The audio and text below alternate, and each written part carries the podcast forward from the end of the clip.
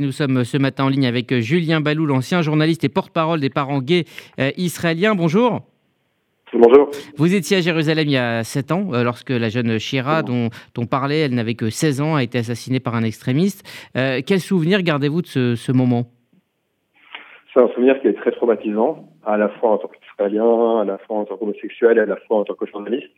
Euh, à l'époque, donc j'ai 24, et vraiment, l'atmosphère était que bon, on venait juste faire un tour, faire un rapide sujet et, partir boire un verre en pensant que bah, rien n'allait se passer d'important, que c'était pas très intéressant finalement, mais c'était l'été, c'était le creux de l'actualité.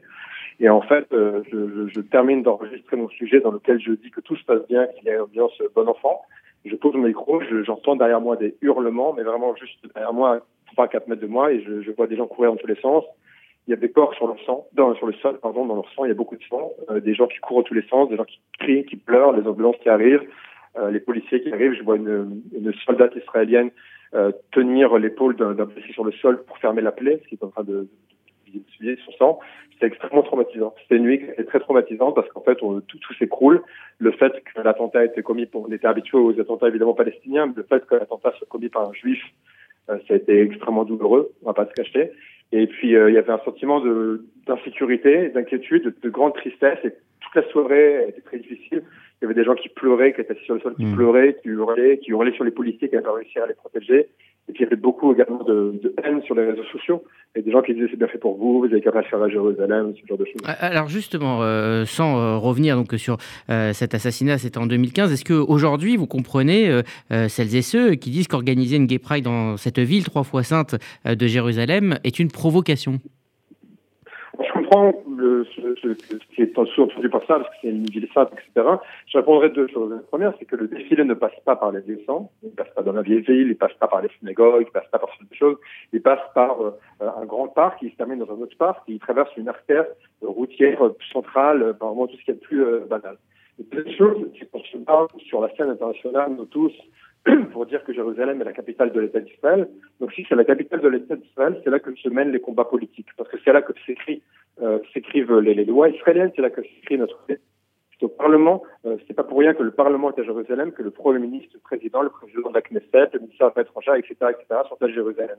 Donc si c'est notre capitale, elle l'est pour tous, euh, elle est pour, tous les Israéliens, c'est là que se jouent nos combats politiques. Alors on met euh, beaucoup en avant la Gay Pride hein, de Tel Aviv, on le disait, plus grande Gay Pride euh, du monde. Euh, mais est-ce qu'il est facile aujourd'hui d'être gay en Israël, hors de Tel Aviv, dans des villes par exemple religieuses ou des villes arabes ou même tout simplement des villes moyennes? Alors, c'est vrai que la situation est beaucoup euh, très différente qu'on aille de Tel Aviv ou qu'on aille de, dans les euh, dans les dans les secteurs arabes israéliens et orthodoxes. Il y a un vrai drame dans, dans ces dans ces milieux-là. D'ailleurs, le ministre israélien de la santé hier a dit nous n'oublions pas les homosexuels orthodoxes, n'oublions pas les homosexuels arabes. Je vais vous donner deux exemples. Le premier, c'est que lorsqu'il y a des, législations pour LGBT qui passent au Parlement, ceux qui votent comme un seul homme contre ce sont les orthodoxes, les élus orthodoxes juifs et les élus arabes israéliens en qui votent contre. La seconde chose, c'est que récemment, par exemple, le parti islamiste qui est au, pouvoir en Israël dans la coalition a fait écrire dans les accords de coalition qu'il n'y aurait aucune législation pro LGBT qui allait être passée. Et enfin, il y a une députée arabe israélienne du parti travailliste qui se bat pour euh, défendre les, les, les Arabes LGBT d'Israël. Elle a créé même un refuge, comme l'association Le Refuge en France, un refuge pour les jeunes Arabes israéliens qui sont jetés de chez eux. Et à chaque fois qu'elle a ce genre d'initiative, il y a des levées de boucliers dans la société arabe israélienne qui sont très dures. L'an dernier, il y avait même une marque de Trina arabe israélienne qui avait fait un don pour justement ce réfugié arabe israélien, et ben la marque avait été boycottée par tous les arabes israéliens. Donc la situation est très compliquée là-bas. il y a encore du, chemin à faire. On accuse souvent euh, Israël de faire ce qu'on appelle hein, du pinkwashing, c'est-à-dire euh, de mettre en avant euh, la tolérance de la société israélienne et de ses gay pride de, de, Jérusalem, mais aussi et surtout de, de Tel Aviv. Que répondent à ces critiques? Alors déjà, en général, ce qui est sous-entendu avec le pinkwashing, c'est sous-entendu on parle des LGBT pour pas parler du reste. J'ai envie de poser une question. Est-ce que vous avez l'impression, Rudy, que les médias internationaux ne parlent pas des Palestiniens et du reste? La réponse est non, évidemment. Donc même si, euh, même si c'était une stratégie israélienne, j'ai envie de vous dire, elle est ratée. Pour commencer. Donc déjà, l'argument ne tient pas, c'est la première chose. La deuxième chose qui est très énervante, en fait, c'est que lorsque les médias internationaux, lorsqu'on nous dit ça, c'est qu'en fait, ils n'arrivent à lire la société israélienne et ce qui se passe dans la société israélienne que par le prisme du conflit.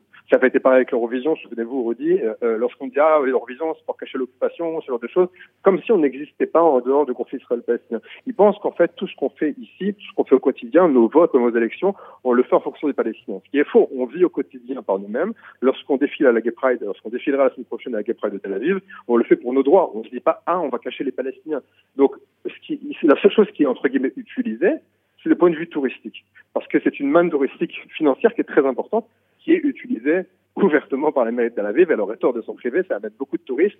Et un jour, quelqu'un à la mairie de Tel Aviv m'a dit, vous savez, les touristes gays, c'est le plus intéressant pour nous, c'est ceux qui viennent, qui dépensent le plus de fric, qui reviennent tout le temps et qui ramènent à chaque fois des amis qui sont jamais venus.